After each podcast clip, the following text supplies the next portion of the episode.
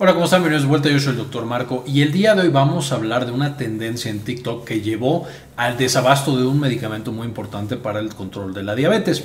Y por supuesto, seguramente habrán escuchado el chisme en algún otro lado, pero hay un nuevo medicamento que se ha estado utilizando con muy buenos resultados y un muy buen perfil de seguridad para el control del peso, del sobrepeso y de la obesidad, llamado semaglutida. La semaglutida primero que nada se desarrolló para el control de la diabetes junto con otros fármacos llamados análogos de incretinas o de GLP-1. Aquí en este mismo grupo están semaglutida, eh, liraglutida y algunos otros. Y tienen muy buenos resultados inyectados una vez a la semana o inyectados con cierta frecuencia para el control, una vez más, de la diabetes y de la glucosa. A los pacientes les va bien y están mucho mejor controlados que con algunos otros medicamentos. Sin embargo, la semaglutida en particular, un poquito también los otros medicamentos de este grupo, pero principalmente la semaglutida, ha mostrado muy buenos resultados en pérdida de peso. Cuando se le inyecta a los pacientes, justamente va a causar una disminución en el apetito, en este deseo intenso de comer, especialmente comida dulce o hipercalórica para algunas personas y en varios estudios bastante grandes eh, se logró una pérdida de peso relativamente fácil, relativamente para algunos pacientes, de hasta el 15% del peso corporal y con los eventos adversos principalmente de náusea, vómito, diarrea de corta duración. En la mayoría de los casos, si empezamos con dosis bajitas y lo vamos subiendo, los pacientes no lo presentan. Entonces es bastante, de nuevo, relativamente seguro como medicamento. Entonces, por supuesto, con este nuevo medicamento tan innovador, aparecieron dos versiones.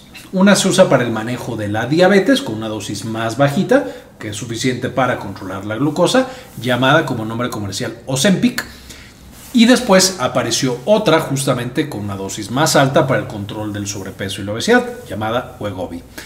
Sabrán que aquí nunca decimos el nombre comercial de los medicamentos porque cada país muchas veces tiene diferentes nombres comerciales, pero como este medicamento ahorita está básicamente solo en Estados Unidos, es un problema que solo tienen allá. Me pareció importante hablar de él porque cuando el medicamento llegue a otros sitios, naturalmente seguramente vamos a tener algo muy parecido. ¿Qué fue lo que pasó entonces? Evidentemente, como muchas otras cosas para pérdida de peso, se volvió bastante popular y entonces personas que no tenían la capacidad técnica para utilizar el medicamento lo empezaron a recomendar. Por ahí eh, estaba el chisme de que Kim Kardashian lo había utilizado para bajar de peso y por usar un vestido muy especial. Elon Musk también habló específicamente del uso de este medicamento para la pérdida de peso, etcétera, etcétera. Y entonces evidentemente empezó a volverse tendencia y todo el mundo empezó a hablar de este medicamento y empezaron a consumirlo. El gran problema viene, por supuesto, cuando uno no se siguen las indicaciones para la prescripción de estos medicamentos y dos, lo hace una persona que no tiene la supervisión y que no tiene el conocimiento para hacerlo de manera segura.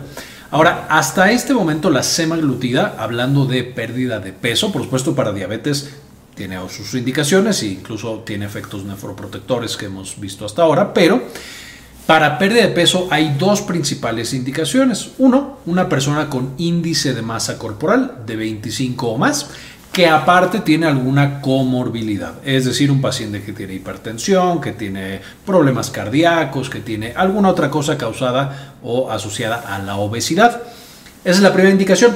La segunda indicación actual es un paciente que tenga más de 30 de índice de masa corporal, que ya es un índice de masa corporal mucho más alto y se asocia a mucho más riesgo de enfermedades. Esos dos grupos de pacientes, por supuesto, tendrían que ser de los primeros que recibieran la semaglutida. Además, por supuesto, los pacientes que tienen diabetes y justo se usa para el manejo de esa glucosa elevada que es tan tóxica ya lo hemos platicado en el pasado. Vamos a tener un video específico hablando justo de cómo se utilizan los medicamentos, dosis, eh, precaución, eh, eventos adversos, etcétera, en un video que les dejo aquí en la parte de arriba, que estaremos subiendo en un par de días más. Pero en términos generales, evidentemente cuando se usa en otro tipo de poblaciones, por, por ejemplo, personas que tienen un índice corporal de 20, no sé, 24 y que no tienen ninguna otra comorbilidad, no solamente, si no lo hacen con supervisión, no solamente es muy poco lo que tienen que perder y con medios completamente naturales podrían hacerlo de una manera igualmente efectiva, sino que además se están arriesgando a los eventos adversos comunes, náusea, vómito, diarrea, e incluso algunos de los eventos adversos severos, que son afortunadamente bastante raros, pero que existen. La semaglutida y todos los análogos de incretinas pueden llegar a causar pancreatitis, que es por supuesto el evento adverso más severo, pero es extremadamente grave la pancreatitis. Entonces, por eso tiene que ser con tanto cuidado la, supervisión de este tipo de medicamentos, así como de todos los demás. Ahora, con esto tenemos también el problema opuesto. Evidentemente la obesidad y el sobrepeso son una enfermedad y por supuesto, como cualquier otra enfermedad, si hay un medicamento que ayuda a tener a los pacientes mejor controlados, deberíamos utilizarlo. Eso no se vea que el medicamento solito pueda hacer que perdamos todo el peso. Se necesita, por supuesto, una gran disposición a cambiar el estilo de vida, a llevar una dieta saludable, a hacer ejercicio, pero eso no se vea que si tenemos estas dos más el medicamento, los pacientes no van a estar mucho mejor controlados y van a tener un peso mucho más saludable, que es a fin de cuentas lo que queremos. Tampoco con esto queremos decir que ningún paciente con obesidad debería recibir semaglutida o alguno de estos otros medicamentos para la pérdida de peso.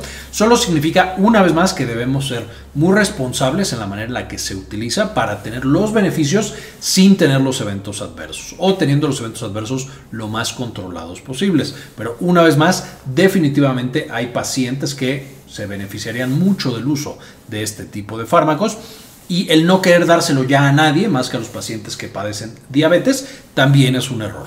Necesitaríamos dárselos, como estaba mencionando, de manera responsable a los pacientes que tienen obesidad y sobrepeso. Y ese es otro problema. Muchas veces los pacientes con obesidad y sobrepeso no los atendemos de una manera correcta, los dejamos solo con dieta y ejercicio, a pesar de que claramente no les ha funcionado en el pasado. Y entonces, por supuesto, el paciente se mantiene con obesidad y sobrepeso mucho más tiempo del que debería. Finalmente, a pesar de que la semaglutida es bastante eficaz y en la mayoría de los estudios le ayuda a los pacientes a perder hasta 15% del peso corporal de manera relativamente sencilla y relativamente segura, dependiendo del paciente, no significa que cuando se suspende el medicamento no haya riesgo justamente de tener un pequeño o un gran rebote. Muchos pacientes al suspenderlo como las medidas de dieta y ejercicio y cambios en el estilo de vida no estaban tan bien implementadas, tuvieron o recuperaron dos tercios del peso que habían perdido. Entonces volvemos al tema de que los medicamentos pueden ser muy buenos y pueden ayudarle mucho a los pacientes, especialmente cuando la obesidad ya claramente está generando un problema de salud extra o cuando ya es severa. Pero además necesitamos forzosamente establecer muy bien estos otros hábitos alimenticios, actividad física, etcétera, etcétera. No es solamente el medicamento que va a llegar y va a resolver este problema tan importante. Entonces, en este momento, ¿qué hacer? Por supuesto, primero que nada, no utilizar estos medicamentos sin la supervisión del médico. El médico es el que está mejor entrenado para saber qué pacientes sí se benefician de este medicamento, ya sea los pacientes, principalmente los pacientes que tienen diabetes, porque son los que la requieren más y los que tienen más complicaciones por no recibir un adecuado control de la glucosa. Y por otro lado, también los pacientes que tienen obesidad y sobrepeso. Cuando sí, cuando no y con qué precauciones. Punto número dos, investigar si este medicamento existe o no en el país en el que estamos. De nuevo, en muchos de los países todavía no está disponible, pero pronto va a llegar y tendremos que estar entrenados como médicos para poder prescribirlo de la manera adecuada y ayudarle a nuestros eh, pacientes. Y número tres, finalmente, tener cuidado con lo que vemos en redes sociales, principalmente cuando es información que no le está proveyendo médicos o personal que está bien entrenado en el área de la salud, enfermería, químicos, etcétera, que estén de nuevo bien entrenados en el tema que están tratando. Y número dos, incluso en canales médicos, como el canal de un servidor que están viendo en este momento, investigar en otros sitios. Siempre es bueno tener varios sitios, varias fuentes y varias referencias para contrastar la información. Evidentemente, yo les voy a dejar en la descripción del video varios artículos que van a poder meterse para aprender más. Y como les comenté, vamos a tener un video que les voy a dejar en la parte de arriba, hablando ya de la farmacología mucho más metido para que sepamos usarlos de manera correcta y segura. Entonces, seamos cuidadosos con lo que vemos especialmente información que no es de médicos, sino es de expertos en el tema. Antes de terminar el video de hoy e irnos, quisiera agradecer y dedicarle este video a algunos de nuestros miembros del canal que nos donan todos los meses.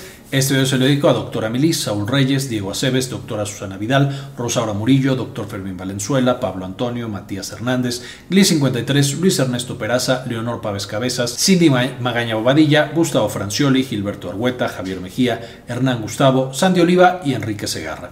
Muchísimas gracias por todo el apoyo que nos brindan cada mes. Con esto ahora sí terminamos y como siempre, ayúdanos a cambiar el mundo, compartan la información. También quería mostrarles que ya tenemos la versión nueva y mejorada de Clínica CARES, que es la clínica en la que damos la atención médica.